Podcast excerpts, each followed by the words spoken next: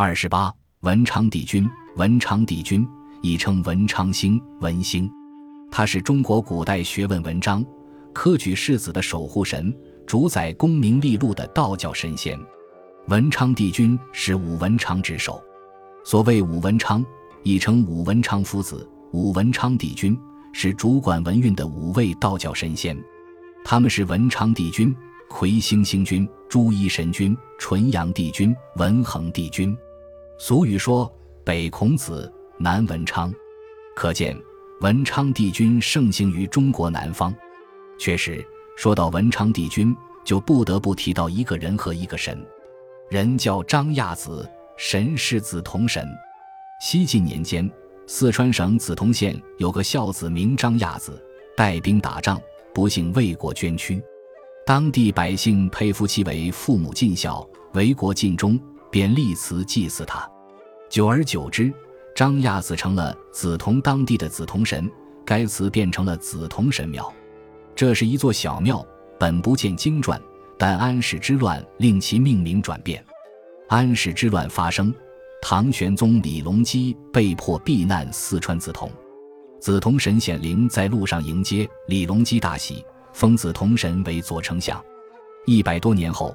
唐僖宗李晔因乱役避难四川，梓潼神再次显灵救驾。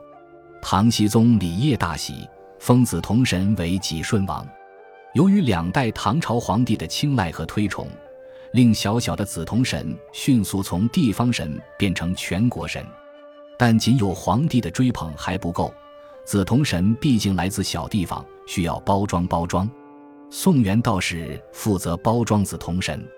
宋元道世家托子同神降笔，写了一篇《清河内传》，说子同神生于周初，后来经过七十三代，西晋末托生为张亚子，降生在四川，后成为子同神，并说玉皇大帝命他掌管文昌府和人间路迹。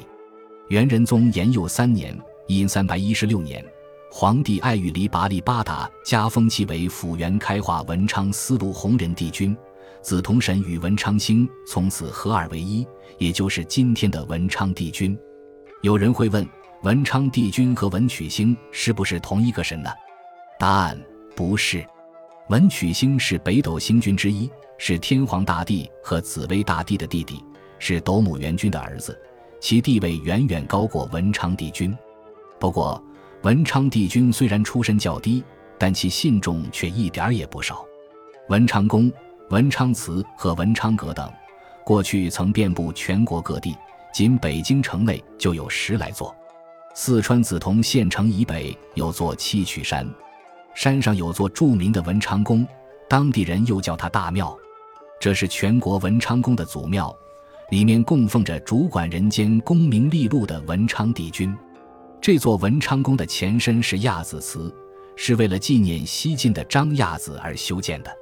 大庙的名字是怎么来的呢？明朝末年，张献忠领兵入川，路过这座文昌宫，他见庙内供奉的是文昌君张亚子，便说：“你姓张，咱也姓张，咱与你连了宗吧。”他就把文昌宫改成了太庙。太与大相通，这里便又被叫做大庙了。张献忠还让人在庙里塑了他的一尊坐像。张献忠失败后。他的这尊坐像被捣毁，大庙有宫殿楼阁二十余处，主要有桂香殿、天尊殿、关圣殿、文昌殿、大悲楼等，建筑依山取势，高低错落，宏伟壮观。大庙里铁柱群像最为著名，其中最大的是文昌帝君神像，高达一丈四尺，重约六百斤。神像两侧为文昌帝君的侍童，左侧为天龙。右侧为地雅。